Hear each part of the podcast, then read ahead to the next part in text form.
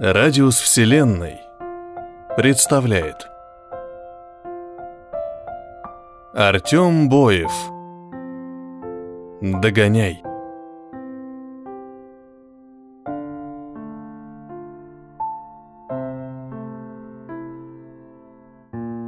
Порой достаточно одного взгляда, чтобы воспоминания нахлынули нескончаемым потоком и прогнали из головы все остальное – Стоило только прикоснуться к чему-нибудь, услышать знакомый звук или почувствовать запах, присущий только этому месту, как разум сразу терялся.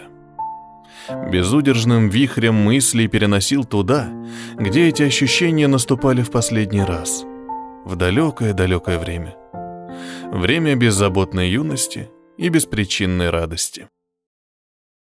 Что-то подобное чувствовал Саша, когда входил в старый деревянный дом, в котором когда-то проводил летние каникулы. Он вспомнил, как просыпался от запаха свежеиспеченных бабушкиных пирожков, быстро поднимался с постели и садился за стол, даже не умываясь. Саша мог есть их постоянно, пока бабушка сама не останавливала его, говоря, что от такого количества съеденного заболит живот. Но мальчик редко ее слушался и проглатывал еще пару, а потом запивал все это большой кружкой свежего молока, которое дедушка приносил рано утром от соседской коровы. А готовила бабушка пирожки с любовью особенно когда приезжал ее любимый внук. Поздно вечером она приготавливала тесто, долго-долго месила его и оставляла прямо на столе, прикрыв марлей. Ложилась затемно, а просыпаясь, пока все еще спали, продолжала готовить. Растапливала печь. Да не какую-нибудь, а самую, что ни на есть настоящую русскую. Зимой то еще удовольствие было спать на ней. Закончив растопку, бабушка готовила начинки, Сладкие и соленые, ягоды, грибы, повидло, капусту. И много чего еще, а все и не перечислить. Как только печка подогревалась до нужной температуры, бабушка раскладывала пока еще сырые пирожки на противне, смазывала их маслом, а потом укладывала в большое почерневшее от сажи горнило, откуда пылало таким жаром, что Саша порой боялся подходить слишком близко, чтобы не обжечь лицо. А когда пирожки были готовы, бабушка доставала их, и манящий запах мгновенно распространялся по всему дому, привлекая домашних. Саша смотрел на покосившуюся, покрытую трещинами печку. Слишком долго ее никто не растапливал. Да и некому это стало делать, и парень пожалел, что не приезжал сюда раньше, когда была такая возможность. Много изменилось в нем, пока он отсутствовал. Вместе с возрастом изменились интересы и увлечения. Со временем ему стало скучно отдыхать в деревне, а потом на это просто не было времени. Старшие классы, экзамены, поступления, и только сейчас, после университета, спустя много лет, Саша вновь оказался здесь, в опустевшем зеленом доме с большим двором и огородом, и радовался любой мелочи, которая возвращала его в детство. Пытаясь вспомнить, когда он гостил здесь последний раз, Саша не заметил, как оказался во дворе перед домом. Некогда казавшийся таким просторным двор зарос высокой травой и был едва узнаваем. Под вишней, ветки которой отчасти уже высохли и больше не цвели, расположился старый неработающий холодильник. Саша вспомнил, как пытался достать до нижней ветки, подставляя доску. «Теперь», — думал юноша, он смог бы залезть на самую верхушку и без посторонней помощи. Около забора куст калины так сильно разросся, что покосил ограду из тонких жердей, угрожающе нависая над ней. А сразу за оградой стояла лавочка из двух небольших пеньков и широкой доски, краска на которой когда-то была ярко-голубой, но теперь уже вся выцвела и местами облупилась, оголяя почерневшее дерево. Саша сел на нее, прикрыл глаза и, наслаждаясь шелестом легкого ветерка, попытался вспомнить то время, когда его ничего не заботило, когда он, совсем мальчик, бегал без всякой цели по двору, лазил по деревьям, а в доме еще жили его бабушка с дедушкой. Но в голове появлялись лишь куски воспоминаний, не создавая полной картины. Саша понимал, что непростительно долго не возвращался сюда. Вдруг он почувствовал, как к его руке прикоснулось что-то мокрое и холодное. Саша открыл глаза и увидел перед собой серого пса. Он был старым, лохматым, настороженно водил носом по руке, обнюхивая ее, но, заметив, что за ним наблюдают, сел на задние лапы и стал громко дышать, высунув от жары бледно-розовый язык. «Я тебя знаю?» — спросил парень, понимая, что этот пес ему знаком. Но тот лишь радостно гавкнул и начал вилять хвостом, раздвигая в стороны высокую траву. «Чей ты?» Словно в ответ, где-то вдалеке послышался женский возглас, но слов было не разобрать. Пес навострил уши и тут же метнулся в сторону голоса, забыв про Сашу и его руку. Чтобы понять, куда убежала дворняга, юноша поднялся с лавочки и проводил взглядом удаляющийся к началу улицы собачий силуэт. «А вот и хозяин», — подумал Саша, направляясь в ту же сторону. Точнее, хозяйка. Продвигаясь дальше по деревне, он ненароком вспомнил себя маленьким, мчащимся на велосипеде по грунтовой дороге. На таких же, как у его дома, лавочках сидели старики и умиленно наблюдали за ним. Многие из них угощали его сладостями или приглашали в дом и кормили обедом, хотя до бабушкиного дома было всего несколько десятков метров. Их лица Саша уже не помнил. А общий вид домов, выцветших и заросшими тропинками, говорил, что вряд ли ему суждено увидеть их снова.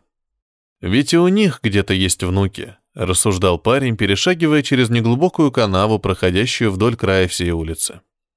Давно ли они были здесь? Помнят ли деревню? Этот дом? Приедут ли когда-нибудь, чтобы вспомнить былое, как он сам? Саша остановился у небольшого красивого синего дома с резными наличниками на окнах и ухоженным садом перед ним. Вместо дощатого забора здесь между невысокими, по грудь железными столбами, была натянута сетка рабица, поэтому Саше было видно все, что происходило внутри двора. Уже знакомый пес лакомился чем-то из старой алюминиевой миски, а его, в свою очередь, присев рядом с ним, нежно гладила по спине девушка, примерно Сашиного возраста, в цветастом сарафане. «Кушай, догоняй», — приговаривала она. «Кушай». «Догоняй?» — смутился Саша. И тут он наконец-то вспомнил. Вспомнил местную девочку, с которой он проводил практически все время, пока был в деревне. Вспомнил, как они вместе бежали от неуклюже догоняющего их серого щенка и радостно кричали ему, дразня. «Догоняй! Догоняй!» «Надя?» Неуверенно поздоровался он. Девушка резко оглянулась и чуть не упала, потеряв равновесие. «Саша?» Удивилась она, когда поднялась и увидела молодого человека, стоящего у ограды. «Это ты?» Юноша широко улыбнулся, не находя в мыслях чего-либо подходящего для ответа. Он не ожидал увидеть перед собой красивую девушку, ведь он помнил Надю совсем юной девчонкой с угловатой внешностью. Вечно суетливую, играющую с ним наравне в совсем не девичьи игры вечно наказанную родителями за перепачканное и порванное платье. Теперь же перед ним стоял совсем другой человек, да более знакомый, но в то же время совершенно ему неизвестный. «Привет», — наконец сказал он после непродолжительной паузы. «Саша!» Девушка подбежала к ограде, крепко обняла парня, и тот почувствовал, как острый край проволоки на рабице вонзился сквозь футболку ему в грудь. «Привет!» — продолжила она, прислонившись к нему. «Как же давно тебя здесь не было?» «Давно». Со вздохом согласился Саша, не понимая, вопрос это был или утверждение, и приобнял девушку в ответ. Надя пригласила его внутрь, и они долго сидели в небольшой садовой беседке, обсуждая детство. Вспоминали, как бегали друг за другом по Сашиному двору, как вместе пытались залезть на вишню, как Сашина бабушка угощала их вкусными пирожками. Рассказывали друг другу, кто как жил все это время. Интересовались и насущными делами. Иногда Саша слушал Надю, молча наблюдая за ней. Смотрел на отблеск света, переливающийся в ее длинных русых волосах, на тонкие руки, которыми она жестикулировала, когда рассказывала что-то, на глаза, смотрящие на него, на губы, которые что-то произносили, но Саша уже не понимал, что именно. За долгим разговором, наполненным теплыми воспоминаниями, ребята не заметили, как проговорили несколько часов. Догоняя уже совсем старый стал. Заметил Саша, смотря на мирно спящего под яблоней серого пса. «Старый лохматый хулиган», — дополнила Надя и тут же спросила. «Помнишь его, когда мы виделись последний раз?» «Последний раз». Парень пытался в голове вырвать из памяти хоть что-то, но припомнил лишь отдельные моменты. Смутно, признался Саша. Сколько нам тогда было? Вспоминала девушка, начиная свой рассказ. Двенадцать? Тринадцать? По мере того, как Надя описывала тот день, перед Сашей начала вырисовываться картинка. Из складок памяти появлялись подробности, и с каждым сказанным предложением краски становились все ярче. В один из последних дней августа к Саше во двор пришла Надя вместе с неизменным другом, годовалым псом догоняем. Вместе они делали все то, чем занимались на протяжении всего лета. Играли, смеялись, рассказывали что-то друг другу, а четвероногий спутник не отходил от ребят ни на шаг, прыгая и резвясь вокруг них. В один момент Надя не заметила его под ногами и всем своим небольшим весом наступила бедолаге на лапу. Тот взвизгнул от неожиданной боли, а после, когда Саша, оказавшийся рядом, захотел его пожалеть и погладить, сработал рефлекс, и челюсти сомкнулись на протянутой мальчишеской руке. Даже шрам остался. Саша приблизил кисть к Надиному лицу, чтобы та смогла разглядеть ее поближе. Несколько мелких бледных точек возле ладони обозначали место укуса. «Ох, прости». Девушка нежно коснулась давно зажившей руки. Саша почувствовал тревогу в душе после этого, казалось бы, обычного прикосновения. Вернулись мысли тех времен, когда они были младше. Тогда они были совсем юными и наивными. Мало что понимали в отношениях между людьми, ограничиваясь дружбой. Саша пытался понять, думала ли она тогда о чем-то подобном. Чувствует ли она что-нибудь сейчас? Ничего, успокоил ее Саша и прикрыл Надину руку своей. Это ведь не ты меня укусила. Да? Догоняй. Пес, услышав свое имя, поднял голову и тут же виновато опустил глаза. Он чувствовал нотки укора в голосе Саши, но, увидев смеющуюся хозяйку, поднялся и направился к держащейся за руки парочке. Сразу после того случая ребята разошлись по своим домам. Саша ушел обрабатывать рану, а Надя, ругая за плохой поступок, увела прихрамывающего, догоняя домой, который не понимал, в чем его обвинили. Через пару дней, прознав об укусе, за Сашей неожиданно приехали встревоженные родители и забрали его обратно в город. Там, в потоке суеты и сменяющихся друг за другом лет, забылась внезапно закончившаяся дружба с Надей. Никто ни на кого не держал обиды, но со временем и этот день выбыл из памяти. «Жаль, что мы больше не виделись», — вздохнула Надя, почесывая ухо подошедшему к ним псу. Она повернулась к Саше и с непониманием в глазах, в которых едва проступали слезы, спросила. «Ну, почему же ты не приезжал?» Парень ничего не говорил в ответ, понимая, что это был риторический вопрос, наполненный отчаянием. В вопросе прозвучала грусть об утраченном времени, которое могло привести к чему-то большему, чем дружба. Но юноша был уверен, что теперь не позволит судьбе распоряжаться им и возьмет все в свои руки. Лишь бы Надя была с ним солидарна. Саша посмотрел в глаза сидящей рядом с ним девушки. Он бы отдал все на свете, лишь бы узнать, о чем она тогда думала.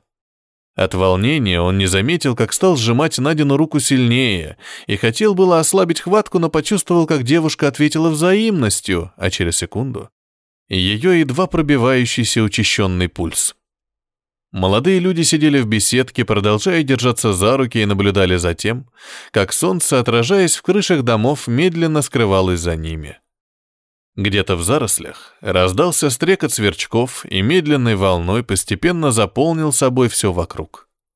Вдалеке, за деревней, где простирались окрестные поля, послышалось протяжное мычание коров, которых невидимый пастух вел с пастбища по домам.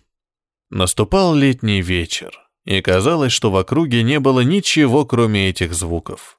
И только тень от склонившихся друг к другу голов, упавшая на стену синего дома с резными наличниками, говорила о том, что в садовой беседке кто-то был.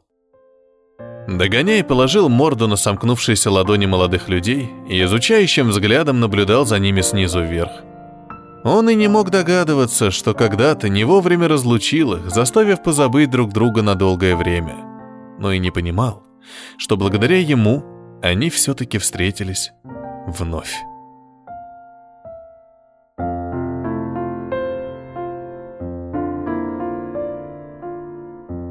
Это был рассказ Артема Боева «Догоняй». Для вас читал Петроник.